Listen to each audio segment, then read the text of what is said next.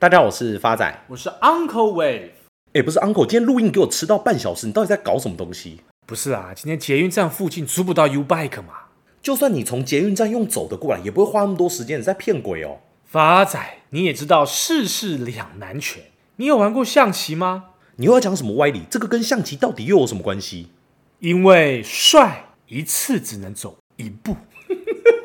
看，你要不要照照镜子啊？不过话说回来，讲到这个世事两难全，目前气候变迁情势严峻，各国产业供应链对于减碳要求持续增加，国际间实施更加严格的碳排放管制措施，各国政府也积极推动近零企业转型之发展。根据二零一五年达成的巴黎协定，全球近两百个国家同意让本世纪结束以前，气温增幅相较于工业化前不超过摄氏两度，力求压在一点五度以内。目前，联合国气候大会将会于十一月三十号到十二月十二号在杜拜登场，逐步汰换化石燃料以及绿电将会是会议议程的焦点。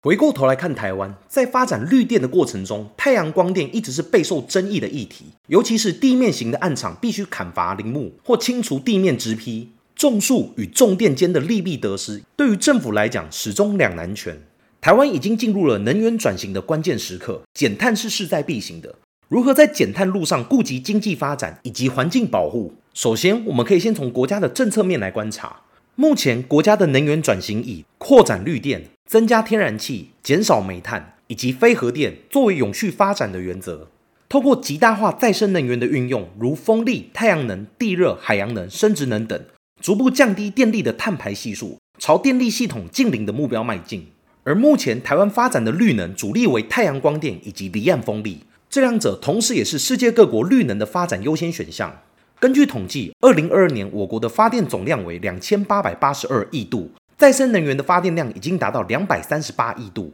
占发电总量比重为八点三个 percent，年增高达三十六个 percent。而且近五年再生能源的发电量平均年成长为十四个 percent，又以太阳能光电以及离岸风力分别为四十五个 percent 以及一百三十五个 percent，成长最为快速。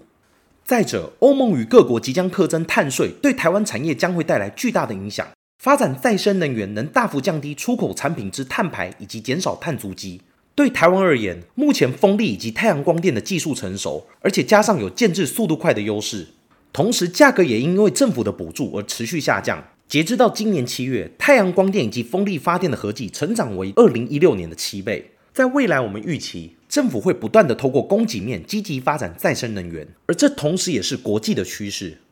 但在台湾地狭人稠，在发展光电的过程中，势必得面对部分林地是否转型为光电暗场的议题。因为森林本身具有生态保育以及经济价值，林木可以大量吸附二氧化碳，具有良好的固碳效果。但反之，从政策角度来说，相较于同样面积的造林地，建置光电设施能够有效降低碳排，产出更多的洁净能源。根据东华大学研究指出，一公顷的林地一年约可以减碳十公吨，而同面积的光电和再生能源可减碳约四百公吨。就减碳效益来讲，造林确实无法超越光电，也因此不能用狭隘的角度比较种树以及种电的效益，两者都需要经过适度的规划，才能做出综合判断，未来才有可能进一步达到零碳排的目标。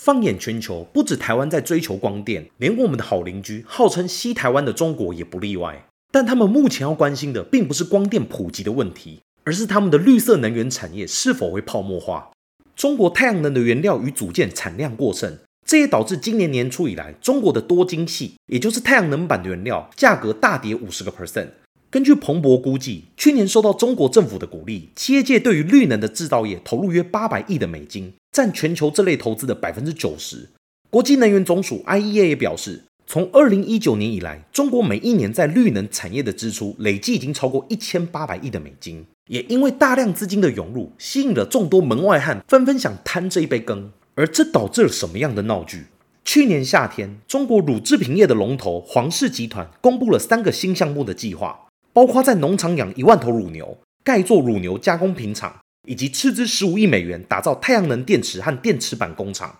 最近，该集团还表示，希望在核心农业业务与太阳能业务之间创造协同效应，借由推广太阳能技术，使乳制品业主能够降低成本并提高效率。这句话在发财耳中听起来，跟 Uncle 讲自己帅一次只能走一步一样，根本就想不到任何关联。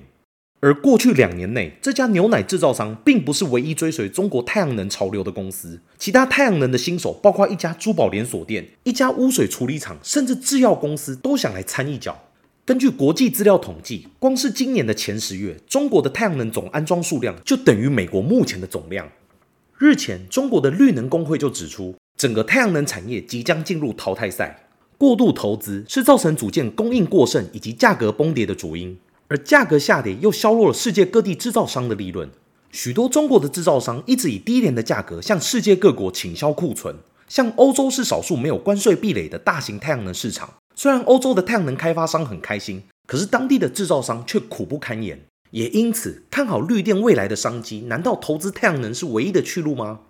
？Uncle 认为看好绿能的展望，同时担心太阳能的泡沫，不如就选择储能的产业。Uncle 之所以强调储能这个概念，是因为再生能源取自于自然环境，无论是哪一种发电方式，都有可能面临到季节气候的变迁，使得电力供应不足。再加上台湾为达到二零五零年净零碳排的目标，各地都在减少传统发电厂，使再生能源无法满足企业及民生所需。例如二零二一年发生的大停电。就是因为气候影响跟水情不佳造成缺电，最后只能分区供电。此外，不止季节因素会影响发电量跟电力供给，再生能源的电力配置若没有经过良好的构思跟预备方案，也会造成无预警的停电。想要将重心移往再生能源，就必须建置足够的储能设备，以符合再生能源的供电需求，如此才能避免停电的状况发生。因此，今天 Uncle 要带大家回顾的公司便是储能产业的优良公司——大雅电线电缆股份有限公司，台股代号一六零九。Uncle 依旧看好大亚的因素有三：第一个，财务面。大亚第三季税后存益高达一点九六亿元，累计前三季税后存益为二十四点六五亿元，年增四百五十三点四个 percent，每股税后存益高达三点五三元，优于去年同期的零点六六元，前三季获利创下历史同期新高纪录。第二个，Uncle 看好的因素为基本面。大亚计划开发自有虚拟电厂系统，整合各地储能暗场资源和运作状况，将能源的生产、储能及用电最佳化管理及预测，盼成为能源串接领导品牌。利用智慧型手段，自动自主处理能源生态系统的需求跟供应。大亚也说明，集团积极拓展光电产业，逐步串联能源的产生、运输、转换跟储存与管理五大领域的技术布局。目前，大亚已拥有六十八座太阳能电厂，累计装置容量逾两百一十 megawatt，并有两百五十 megawatt 容量正在开发中。在能源转换部分，大亚表示，旗袍线产品应用于高效能电动车马达及张量科技的低轨卫星球形马达上，皆能提供能源转换最高的效率。另外，大雅积极配合政府政策跟台电需求，先后完成四座储能暗场，合计十三 megawatt，并加入台电调频辅助服务，将成为全台第一座正式商转的光储合一暗场。而近期董事长沈尚红也表示，随着未来太阳能、储能等大型案场陆续完成，未来其获利将在能源事业比重将从目前的三十个 percent 提升至五十个 percent，借此降低外部景气影响的风险。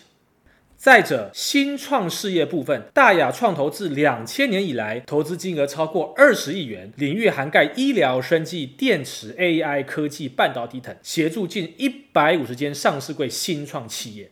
沈尚鸿也说，新创事业光是今年投资金额就高达五亿元，包括生技、电子商务、IC 等领域，团队人数扩大至十多人。今年也是新创事业开花结果的一年，为集团主要获利来源。未来也会多聚焦在医疗等相关领域持续投资。值得一提的是，为提前备战二零五零近零转型目标，台电强化电网韧性计划，十年内投入五千六百四十五亿元，力拼全面提升全国电网面对突发事件的应应能力。重电跟线缆业抢食庞大商机。此外，美国基础设施投资与就业法案及降低通膨法，市场预期至二零二五年前，每年将有四三亿美元电力变压器的需求。第三个，Uncle 看好的因素是技术面，未来大亚的股价假如有回落到三十二点三以下，将会是非常好的甜蜜买点。那么未来的反弹目标价可能会落在四十一点一，预期报酬将近还有二十七个 percent。Uncle 在此做一个总结。凡事两难全，你永远都没有办法要求另一半学富五车的同时，又拥有一副俊俏的外表。就算有，也是我们主持人其中一位而已。不是，你到底哪来的自信啊？